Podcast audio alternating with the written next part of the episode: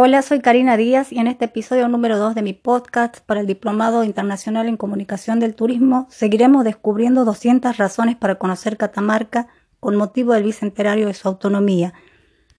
En esta situación de crisis por la pandemia del COVID-19, resurgió la frase cárceles de asfalto que algún filósofo de barrio denominó a las ciudades alguna vez, impulsando con mayor fuerza a los turistas a buscar el contacto con la naturaleza, a deleitarse con la policromía de los paisajes y a beber con avidez la tranquilidad de los espacios abiertos. Llámese turismo de naturaleza, aventura, ecológico o ecoturismo. Cualquier nombre es válido para escapar de las grandes concentraciones urbanas, buscando ese reencuentro íntimo con los ambientes naturales. Si es eso lo que estás buscando, te invito a conocer el departamento de Antofagasta de la Sierra en el ombligo de la Puna. Con casi 1.500 habitantes, Antofagasta es el sitio más despoblado del planeta. Es una inmensa meseta a 3.400 metros de altura aproximadamente en plena puna catamarqueña. Desde la capital de Catamarca hasta la cabecera del departamento, que es la villa de Antofagasta, distan unos 580 kilómetros, pasando por los departamentos de Capayán y Belén y a lo largo de las rutas 38, 60, 40 y 43.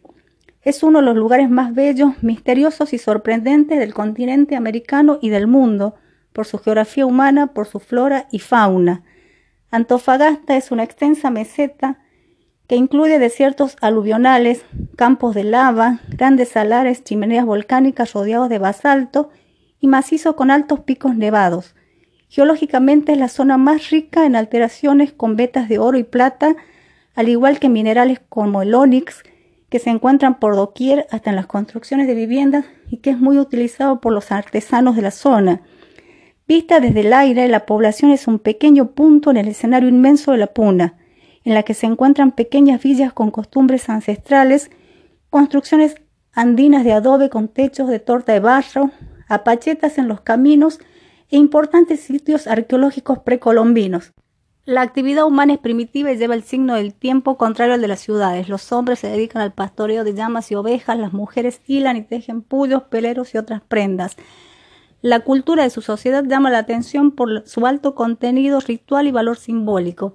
Cada año cíclicamente se realizan antiguas ceremonias dedicadas a la Pachamama, la señalada de los animales y el carnaval. Pero también la actividad oficial instituyó la Feria de la Puna, que incluye una exposición y un concurso ganadero de llamas. El paisaje multifacético de la puna catamarqueña incluye campos de lava y cerros con médanos que atraen a los amantes del 4x4, del enduro y el mountain bike. La alta montaña deja ver sus volcanes gigantes para la práctica de andinismo y supervivencia, como lo son los picos de Antofalla, con más de 6.400 metros, el Galán con 5.912 metros y Peinado con 5.741 metros, entre otros. También es posible realizar safaris fotográficos con guías locales, conocedores de aquellos lugares en donde se pueden obtener fotos de flamencos rosados, vicuñas, suris, gallaretas y otras especies exclusivas de la fauna de la región. Pero además está presente la tentadora posibilidad de realizar pesca de altura con la garantía de obtener seguramente grandes ejemplares de trucha. Los principales atractivos del departamento son Laguna Blanca, en la zona de la Prepuna, que es eh, reserva de la biosfera desde el año 1982, en la zona del Peñón Carachipampa y uno de los lugares emblemáticos de Catamarca, que es el campo de Piedra Pómez. También tenemos uno de los volcanes más importantes, como es el Galán, con su caldera de 35 kilómetros de diámetro, la más grande del mundo.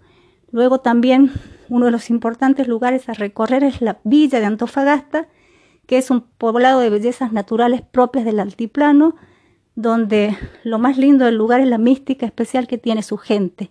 Otros lugares importantes tenemos el Salar del Hombre Muerto, donde se puede ver la imagen más bella de la Puna, el Salar de Antofalla, el antiguo complejo minero donde se encuentran las minas de oro de Incahuasi que fueron explotadas por los incas, luego por los jesuitas y después por los españoles. Para los habitantes de Antofagasta el tiempo no rige de igual forma que para quienes viven en las ciudades. Antofagasta es una invitación al asombro y al encanto que no podemos dejar de visitar.